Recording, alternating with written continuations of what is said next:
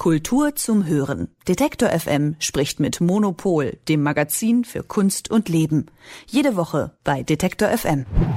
Ein abgemaltes Foto mehrfach übermalt, verwischt. Denkt man an übermalte Fotos, denkt man an äh, Gerhard Richter, in Dresden geboren, an der Kunstakademie in Düsseldorf Professor gewesen für Malerei, lebend in Köln. Gerhard Richter gilt als einer der weltweit einflussreichsten Künstler. Seine Werke erzielen Spitzenpreise. Am 1. März, jetzt äh, dieses Jahr, stand sein Gemälde Abstraktes Bild äh, 596 zum Verkauf bei Sotheby's in London und wechselte für umgerechnet 27 Millionen Euro den Besitzer. Ja, und 100 Gerhard Richter Werke sind nun in einer Ausstellung in der neuen Nationalgalerie in Berlin zu sehen als langfristige Leihgabe der Gerhard Richter Kunststiftung. Und darüber spreche ich mit Elke Burr, der Chefredakteurin von Monopol. Hallo. Hallo. Wow, 100 Arbeiten von Gerhard Richter. Die Sammlung, äh, die in der neuen Nationalgalerie gezeigt wird, die besitzt damit einen enormen Wert. Wie sind die Reaktionen?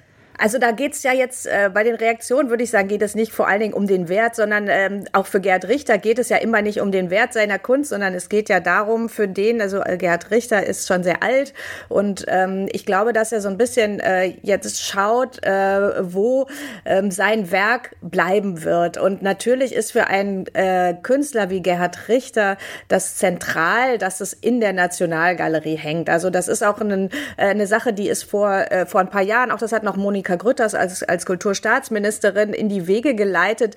Diese, ähm, das ist ja jetzt erstmal eine Dauerleihgabe, aber man ähm, kann, glaube ich, davon ausgehen, dass es irgendwann auch eine Schenkung wird. Und äh, Richter wollte und will, dass wichtige, also wichtige Werke vor allen Dingen von ihm, äh, inhaltlich wichtige Werke in der Nationalgalerie sind.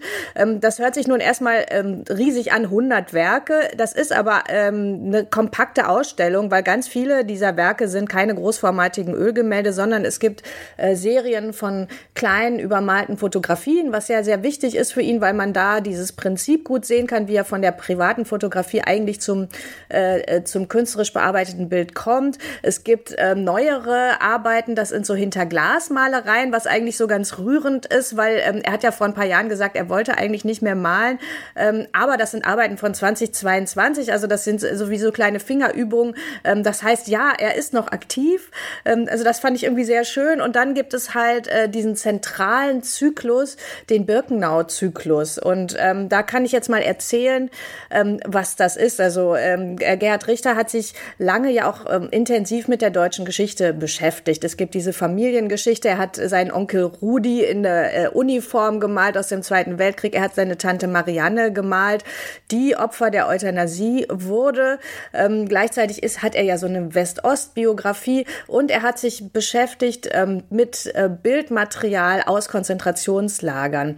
Ähm, hat lange überlegt, was er damit machen kann und hat dann, äh, ist dann dazu gekommen, dass er Fotografien, die Häftlinge selber gemacht haben, in Birkenau, da gibt es ganz, ganz wenige, ähm, die hat er auf Leinwand übertragen und hat das dann praktisch übermalt. Also hat das dann äh, in immer weiter ähm, äh, sich aufeinanderschichtenden Farbschichten verschwinden lassen. Das sind so ein bisschen gräulich, melancholische Bilder. Und dieser Birkenau-Zyklus, der ist jetzt da in Berlin zu sehen, ähm, ganz ähm, intensiv auch, sage ich mal, installiert. Also man hat man hat die großen Bilder auf der einen Seite gegenüber hat man so eine graue äh, so graue Spiegelbilder, so dass man sich letztlich selber dann auch äh, in äh, in Konstellation zu diesen Bildern setzen kann und ähm, dann an den Wänden sind noch kleine äh, äh Foto also abkopierte äh, Fotografien aus Konzentrationslagern auch zu sehen. Das heißt, das ist wirklich da da ganz konzentriert diesen Ort gibt in der Ausstellung. Du bist ja da gewesen, du standest ja vor den Bildern oder vor den Bildern und äh, vor den Spiegeln. Ne?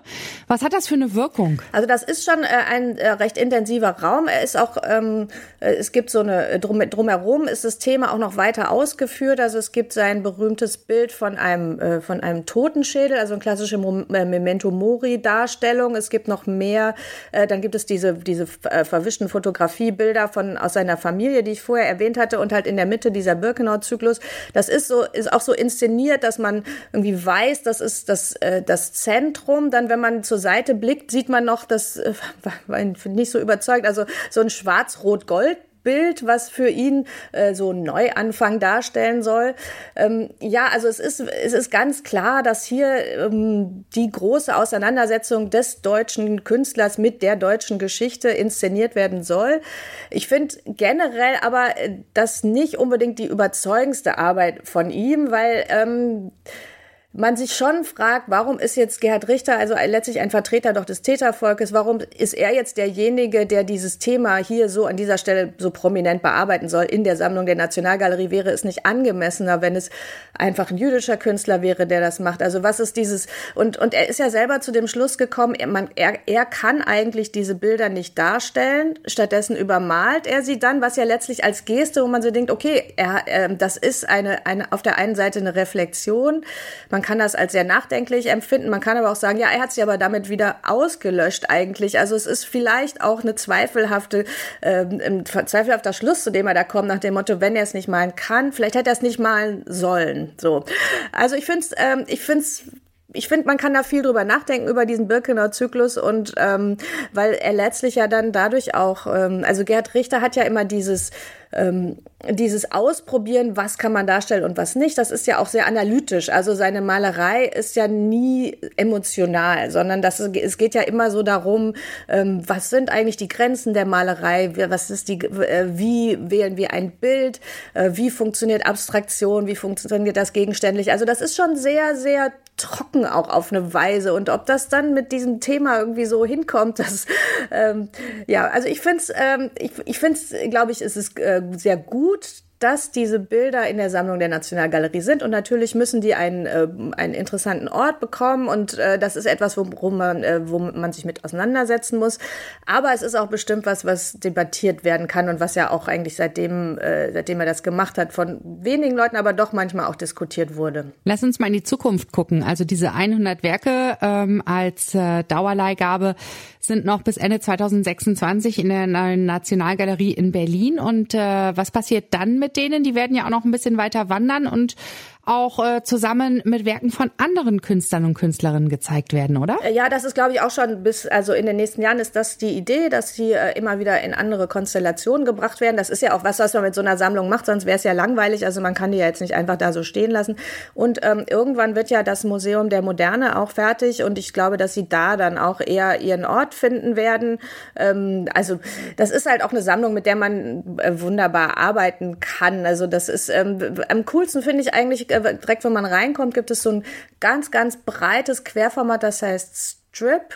Und ähm, da hat er auch mit, äh, mit digitaler Technik äh, äh, experimentiert. Da sind ganz viele Farbstreifen übereinander, die so, äh, äh, die so horizontal verlaufen. Und das ist, hat halt wiederum so eine, so eine fast amerikanische Coolness. Und das äh, war eigentlich fast mein Lieblingsbild, muss ich sagen. Gerhard Richter, 100 Werke für Berlin, sind noch bis Ende 2026 in der neuen Nationalgalerie in Berlin. Da haben wir also einiges noch an Zeit, uns äh, die selbst anzuschauen und uns ein eigenes Bild zu machen.